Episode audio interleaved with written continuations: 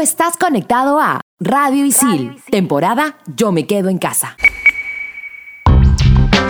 Bienvenidos a Expansión Geek temporada Yo me quedo en casa por Radio Isil. Yo soy Gustavo, más conocido como Tongling, y hoy día tendremos un combate a muerte en Mortal Kombat. Yo soy Manuel, más conocido como Frijolito, y hoy hablaremos de superpoderes. Yo soy Hulz, ya conocida como Pinky Inkidu, y conoceremos todo lo nuevo de HBO Max. Manda partida.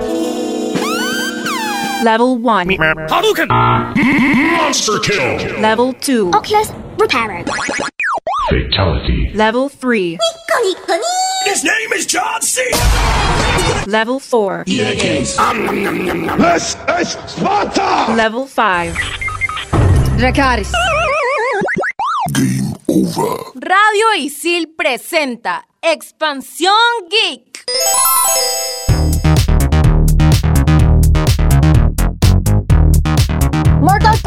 Es una franquicia que empezó en 1992, creada por Ed Boon y John Tobias. La serie que conocemos hoy en día es todo un universo. Sin embargo, la primera entrega no compone siquiera la columna vertebral de lo que es hoy en día. El primer juego solo contó con 10 meses de desarrollo, escasos escenarios y tiempo para más personajes, y fue creado por tan solo 4 personas. En un inicio fue distribuido por Midway Games, en las populares máquinas llamadas arcades, o como las conocemos en el Perú, el pinball. NetherRealm Studios fue fundado en 2010 para reemplazar a Warner Bros. Games Chicago y fusionarla con Games, que había quedado en la quiebra mes.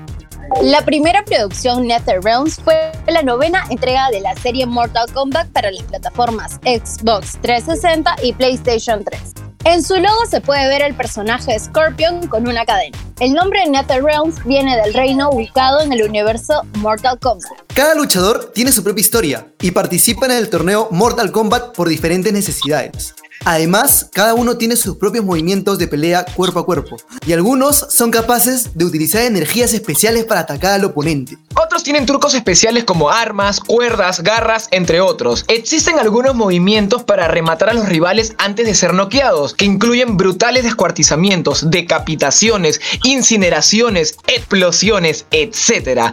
Estos son llamados los fatalities. Aunque hay otras variedades como los Babalities, donde conviertes a tu oponente en un bebé.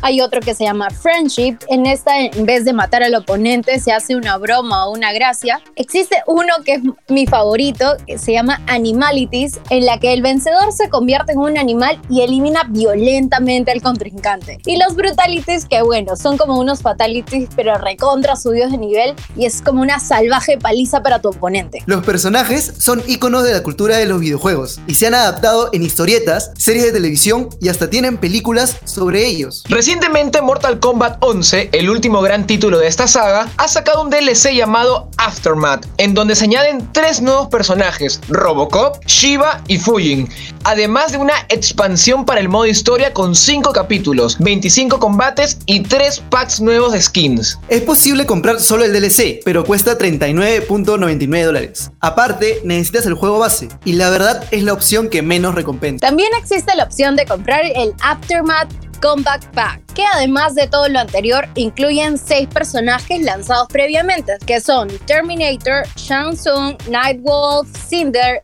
Joker y Spawn. Y también tiene trajes nuevos. Todo esto por 49.99 dólares. O finalmente podrían comprar el juego base más Aftermath más Combat Pack por 59.99 dólares. Sin duda la mejor opción si aún no tienes el juego. Expansión Geek. Y chicos, ¿cuál es su personaje favorito de Mortal Kombat? Mira, en verdad yo lo tengo difícil, ¿ah? porque me gustaba mucho Sector, también Sub-Zero y también Liu Kang, aunque no lo usaba mucho, pero me vacilaba mucho cuando golpeaba y gritaba. me parecía súper genial. Yo desde que era un pequeño frijol, a mí me encantaba Kitana porque tenía como que dos abanicos con cuchillas y me vacilaba mucho la idea cómo se peleaba con todo el mundo. Claro, y un personaje muy parecido a Kitana es Milena. Bueno, a excepción de, las, de los abanicos, ella tenía como una especie de dagas que te las clavaba y el Fatality era genial. ¿Ustedes recuerdan cuándo fue la primera vez o su primer acercamiento a Mortal Kombat? Este, con la Super Nintendo, cuando tenía creo que 7, 6 años, no me acuerdo muy bien, pero jugué el Mortal Kombat 3 eh, y era demasiado genial, ¿no? Y bueno, con esa edad pues era un juego que no debí jugar porque era muy, muy fuerte, pero la pasé muy bien igual. Con mi primo nos metíamos unas peleas más bravas. Para mí fue algo parecido también. Yo empecé en el Mortal Kombat con el 4.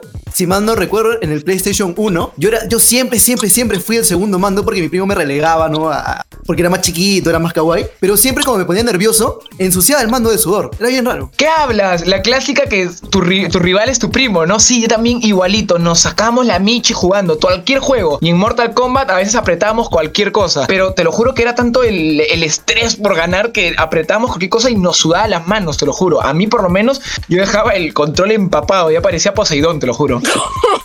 yeah. A mí me pasaba todo lo contrario, porque a mí no me dejaban agarrar este, los mandos para jugar, porque, porque definitivamente a mí me suena la mano por todo, pero me mandaban a limpiarlos, así que tenía que estar como ahí limpiando el mando, porque siempre que los tocaba quedaban marroncito y como cuando eres chiquito dejas todo sucio. Pero bueno, creo que ahora más que nunca tenemos que ser más aseados o ser más cuidadosos con, con los mandos, con el teclado, limpiar todo lo que estoy tocando, porque definitivamente me toco los ojos, me toco la cara, y mucho más ahora que estamos con esto de- del coronavirus, coronavirus, tenemos que limpiar todas las superficies que tengamos.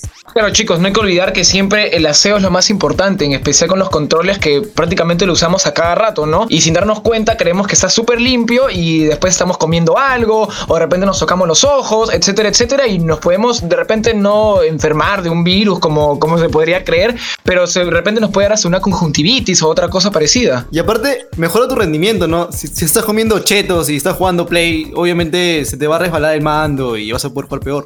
Esa es la mejor recomendación, ah, en verdad, es horrible comer papitas o algo así grasoso y con tu control, no, no, yo no puedo eso, te lo juro. Hay algunos que, que le hacen la limpiadita con el pantalón nomás y ya. Así que ya sabes, si es que termina la cuarentena y te juntas con tus patas, no te olvides de desinfectar tus mandos, tus teclados, tus mouse, tus zonas periféricas, desinfecta todo y puedes tener una toallita a la mano para evitar este sudor de manos incómodo. Y bueno, ahorita nos vamos a ir a jugar un ratito Mortal Kombat y regresamos aquí en Expansión Geek temporada Yo me quedo en casa por Radio Isil. Estos son los archivos G12235. 545. ¿Creías que el cómic más antiguo que había existido era sobre nuestro conocido superhéroe de capa y calzoncillo rojo, Superman? Déjame decirte que no es tan cierto como parece. Uno de los más antiguos es Journey to the Gold Diggings, de 1849. Este es el primer cómic de creación estadounidense y narra la historia de un dandy urbano que parte rumbo a California para tener éxito como buscador de oro. Por otro lado, Kinkin Sensei Eiwa no Yume es el protocómic más antiguo del mundo que data de 1775, en Japón. Su creador, Koikawa Harumachi, publicó la historia sobre un samurái pobre de rango inferior que viaja de las montañas japonesas a Tokio para encontrar un mejor trabajo. Expansión Geek. Estamos de vuelta aquí en Expansión Geek temporada Yo me quedo en casa por Radio Isil. Estoy aquí bien acompañado con Jules y con Adrián, más conocidos como Pinky Dinky Doo y el querido Solcan Breaker. Y estamos hablando de un poquito de superhéroes, ¿no, chicos? Así es, y hoy nos estamos alejando de Marvel y de DC y nos trasladamos al universo de Dark Horse Comics. Para poder hablar sobre The Umbrella Academy, primero tenemos que mencionar que está basada en un cómic de superhéroes que está compuesto por tres series, todo escrito por el estadounidense Gerald Way y dibujado por el brasileño Gabriel Ba. Bueno chicos, todo lo, lo que tiene éxito obviamente le sacan su adaptación en Netflix, no pierden tiempo. Y en el año 2019, para ser exactos, el 15 de febrero, estrenó su primera temporada y que fue obviamente un éxito Y mira, producción me está diciendo que tuvo alrededor de 45 millones de espectadores. Pero ya, si te estás preguntando como que el cómic y la serie se parecen, pues déjame decirte que sí. Y la historia te la narran así como la vida de siete niños que son adoptados por un multimillonario, el tipo del monóculo, yo lo conozco así, que se llama Reginald Hargreave. La historia empieza cuando el 1 de octubre de 1989, nueve mujeres totalmente vírgenes dieron a luz. Claro, y dentro de estos embarazos salieron pues nuestros queridos protagonistas, ¿no? Que son en total nueve, pero dos de ellos no los conocemos y solo se centra en siete, que vamos a empezar a nombrar, a nombrarlos, perdón, casi me sale lo cubano, nombrarlo. Y empezamos con Luther, que es el número uno, que su superpoder es que tiene fuerza sobrehumana. Y el número dos es Diego, que bueno, en la serie se ve un poquito latino, pero en realidad su poder es bastante peculiar porque tiene una destreza y una agilidad con los cuchillos. Luego tenemos a Allison, también conocida como The Rumor. Ella tiene la capacidad de alterar la realidad con sus palabras. El número cuatro y mi favorito, perdón que lo diga yo, pero tenía ganas de decirlo, es Klaus. Y su poder es hablar con los muertos y convocarlos a la realidad. De verdad, lo amo. Y tiene telequinesis. Mira, Jules, no te perdono. Yo estaba a punto de decirlo. Ya de decir, número 4, Klaus. ¡Ah! Me ganaste. Y es que sí, también es mi personaje favorito. No sé si es por su superpoder que puede hablar con los muertos. A mí siempre me ha gustado ese estilo. Y seguimos con el número 5. Su nombre es número 5, porque hasta ahora no sabemos cuál es su verdadero nombre. Y su poder es que puede ir a través del espacio-tiempo. Ojo. El número 6 se llama Ben y sus poderes son bastante peculiares porque aunque está muerto y la única forma de comunicarse con el mundo es a través de su hermano Klaus. Y antes que me gane Jules, yo voy a decir el último hermano, que es Vania, nuestra querida Vania, que es el patito feo de los hermanos. Y no porque sea la, la más feíta, porque para mí me parece muy guapa nuestra queridísima Ellen Page, pero es porque no tiene poderes. A no ser que pase algo por ahí misterioso, pero en verdad yo le soy sincero, no tiene poderes, así de simple. No, no, tienen que ver la serie para que de verdad sepan ok, cuál es el desarrollo de esto. Y el personaje más importante, o sea, y te olvidaste, no sé, pues, de mencionarlo, es el número 5, porque gracias a él es como que se va desarrollando toda la primera temporada. Por algo todavía no sabemos su nombre, ¿no? Oh. Oh, quizás lo vamos a saber en la segunda. Y, y quizás Oh. vamos a saber sobre, sobre los otros dos perdidos que tienen poderes. Quizás, solo digo. Bien, no debemos olvidar mencionar a Pogo, que es una especie de Alfred a Batman, es una especie de mayordomo que en realidad es un mono. Y un mono muy querido, en verdad. A mí me gustó mucho ese extraño personaje. Yo también quisiera tener un, un mono mayordomo. Pero hablando de yo quisiera, ustedes chicos, si tuvieran un superpoder, ¿cuál sería? Mm, no sé, super fuerza. Siempre me gustaría eh, combatir con alguien, porque yo soy bien chiquita. En realidad me encanta volar. Volar. Bueno, En todo sentido. bueno chicos, como si a Solcan Breaker le gusta volar, pues a mí me gusta estar eh, debajo de- del agua, ¿no? A mí siempre me ha vacilado poder respirar eh, bajo el agua. Así plan un Aquaman, pero un poquito más cool, ¿no? Por lo menos no con esas, con esas mallas verdecitas que tenían en los antiguos cómics. Pero, ¿Seguirías, ¿Seguirías hablándole a los peces o no? no, no, nunca me gustó ese poder, ¿ah? Pero bueno, bueno. Centrándonos de nuevo en Umbrella Academy, no se olviden que ahora en junio se estrena la segunda temporada. No te la pierdas, de verdad. No tienes idea de qué tan buena es la primera. Y dicen que la música es buenísima. Sí, voy a decirlo tal cual lo dijo el productor, que es buenísima. También debemos mencionar que eh, la banda sonora de la serie está compuesta por el ex guitarrista de la banda My Chemical Romance, junto con el creador Gerald Way. Sí, obviamente la temporada es de una calidad tremenda, no, no solo en, en el reparto de actores, en el guion, eh, visualmente y obviamente pues el score y el soundtrack también a mí me parece espectacular. Opino igual que nuestro querido productor que es sublime. Así que te recomendamos totalmente la Academia Paraguas. Y bueno chicos, ahorita nos vamos a buscar más info sobre la segunda temporada porque estamos impacientes que ya va a salir, falta poquito, falta poquito. Y bueno, y regresamos en el último bloque con nuestra querida información de HBO. Oh, oh, spoiler, todavía no lo voy a decir. Estamos aquí en Expansión Geek temporada, yo me quedo en casa por Radio Isil. Mientras tanto, en Silicon Valley,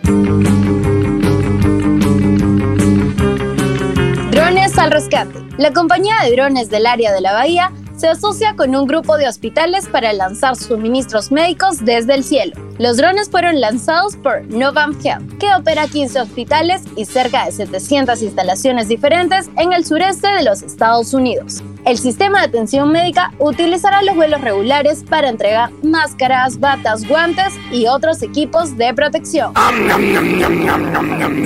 Expansión Geek.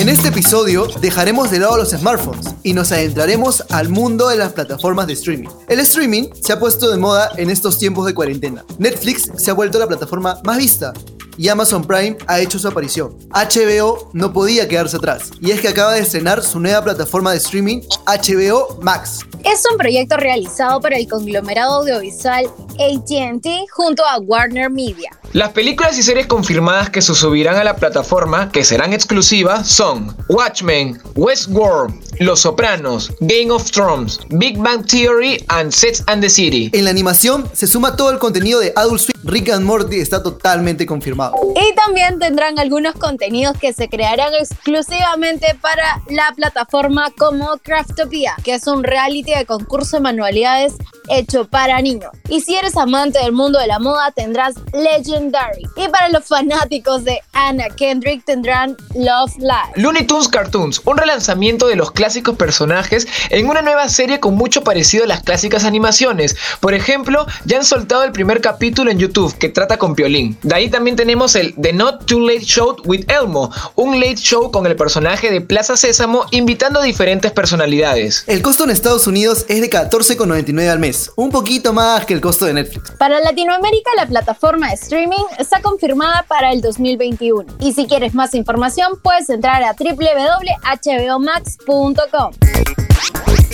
Creo que por fin tendré la oportunidad de ver Game of Thrones ya que se bajaron a Pelispedia. Ahora que mencionas eso, si te gusta toda la onda de los castillos y los caballeros, te recomiendo 100% que juegues Age of Empires 2 The Age of Kings. Este juego está ambientado desde la Edad Media, tras la caída del Imperio Romano y hasta la Edad Imperial, desde el descubrimiento de América. Eh, aquí controlas una civilización que lucha contra la computadora. En su versión original cuenta con cinco campañas que reflejan un acontecimiento de la historia. Por ejemplo, la de William Wallace, que aparte de funcionar como tutorial, cuenta la lucha de los escoceses contra la invasión inglesa. Te vas a divertir y vas a aprender historia, ya que más quieres. Eh, este juego a raíz de la cuarentena se ha vuelto súper viral, ya que hay muchos más jugadores que antes y ha entrado a la lista de los 15 juegos más jugados en general. Para poder jugarlo en línea, debes entrar a Steam, que tiene el remaster Age of Empires 2 HD Edition. Qué chévere la recomendación, de verdad. Qué plus jugar y aprender. Pero bueno, hasta aquí el episodio número 5 de Expansión Geek temporada Yo me quedo en casa por Radio Isil. Yo soy Hulz y recuerda que ya puedes jugar el Aftermath, Mortal Kombat y comprar los DLCs y probar los nuevos Fatalities. Yo soy Manuel y no se olviden de ver la Academia Paraguas, patrocinada por Rihanna. Y por qué no, descubrir tus poderes. Yo soy Adrián y recuerda defender tu centro urbano a muerte pero con honor. Y yo soy Gustavo, más conocido como Tungling, y hay que estar atentos al HBO Yo que soy un super fan de DC, ya voy a ir adelantándome con algunas series. Chao, chao, esperamos que hayan disfrutado este programa.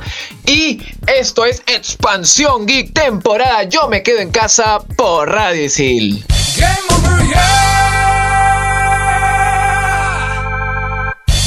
Tú estás conectado a Radio Isil, temporada Yo me quedo en casa.